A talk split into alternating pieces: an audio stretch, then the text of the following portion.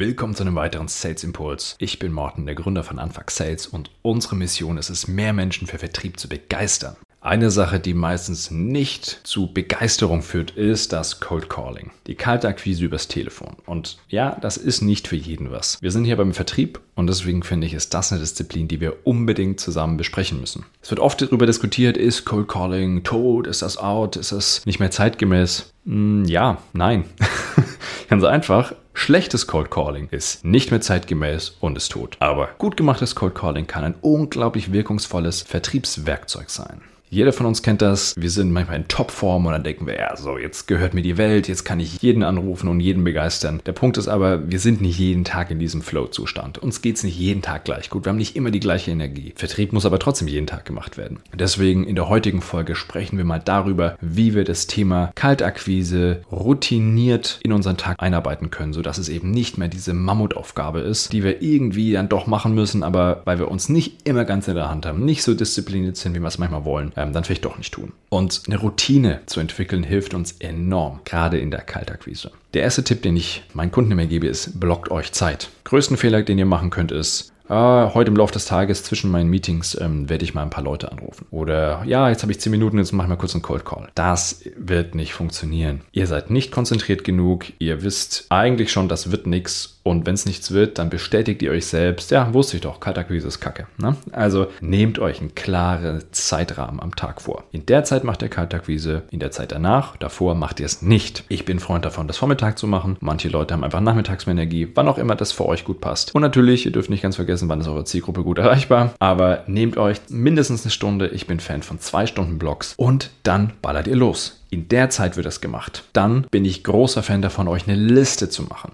nicht nur die Zeit blocken, sondern auch eine ganz klare Liste zu definieren. Die Leute in dieser Zeit werden jetzt angerufen. Und wie viele das sind, müsst ihr selber entscheiden, je nachdem, wie eure, eure Prozesse sind, ob ihr länger sprecht, kürzer sprecht. Aber eine Liste, die gut in dieser Zeit abzuarbeiten ist, macht total Sinn. Ich bin sogar ein Fan davon, die einmal auszudrucken, zumindest die Namen der Leute. Zum einen habe ich gerne die Namen vor mir liegen, weil ich wirklich schlecht bin mit Namen. Und zum anderen kann ich wunderbar Leute abhaken. Ja, wenn ich sie erreicht habe und dann sehe ich einfach in dieser Liste von diesen 50 Kontakten von da bis da, bin ich ich schon und jetzt habe ich noch zehn vor mir, komm, ja, da motiviere ich mich nochmal, die Leute anzurufen. Dann die Frage nach dem Sitzen oder Hinstellen. Naja, also es ist natürlich so, dass viele sagen, stellt euch hin bei der Kaltakquise, weil wenn ihr steht, habt ihr mehr Spannung im Körper und die Stimme ist stärker, ihr könnt euch besser konzentrieren. Naja, umgekehrt ist aber so, wenn ihr sitzt, ist eure Stimme entspannter und ihr könnt vielleicht so besser sprechen. Wenn man steht, ich tendiere zumindest beim Stehen dazu, rumzulaufen. Total nervig und gerade in der Akquise völlig fehl am Platz, weil das ist eine Nervosität, die sich auch auf eure Stimme wieder abfärbt und das wollt ihr garantiert nicht, dass ihr nervös rüberkommt. Also ich sitze lieber, wenn ihr stehen könnt und bequem bequem stehen könnt, macht das. Was mir immer hilft, ist Musik. Jetzt nicht die ganze Zeit. Ich höre jetzt nicht Musik, während ich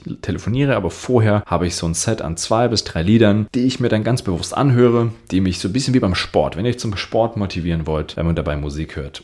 Vielleicht findet ihr auch die passenden Lieder für die Kaltakquise, die euch einfach so ein bisschen so ein, so ein Mindset, in so eine, so eine Stimmung bringt, mit der ihr so ein bisschen lockerer an das ganze Thema rangehen könnt. Und dann ruft ihr an. Ihr habt jetzt eine Vorbereitung gehabt. Ihr wisst, wann ihr wen anruft, in welcher Position und dann ruft ihr an. Und ich bin großer Fan von Leitfäden. Manche Leute nutzen sogar komplette Skripte. Auch das in gewissen Situationen macht das Sinn. Ich bin Fan von Leitfäden, weil ihr müsst wissen, wo ihr hin wollt und wie ihr dahin kommt. Und das sind eben gewisse Wege, gewisse Formulierungen, die ihr nutzen könnt, um euch das Leben leichter zu machen auch da wieder Wiederholung schafft Gewohnheit. Das heißt, wenn ihr euch einen Leitfaden nutzt, den ihr immer wieder repliziert, lernt ihr auch diese Formulierungen und die werden euch immer wieder leichter über die Lippen kommen. Dann eine Sache, die viele Leute falsch machen. Sie erkennen nicht, wann es nicht passt. Und natürlich meine ich damit auch, dass wenn der Kunde sagt, boah, bei mir passt es gerade nicht, dann nerven wir natürlich nicht. Ne? Das, diese Art Vertrieb tun wir nicht. Ich spreche davon, wann ihr merkt, dass es nicht passt. Und zwar, wenn ihr merkt, oh, ich habe wirklich den Falschen angerufen.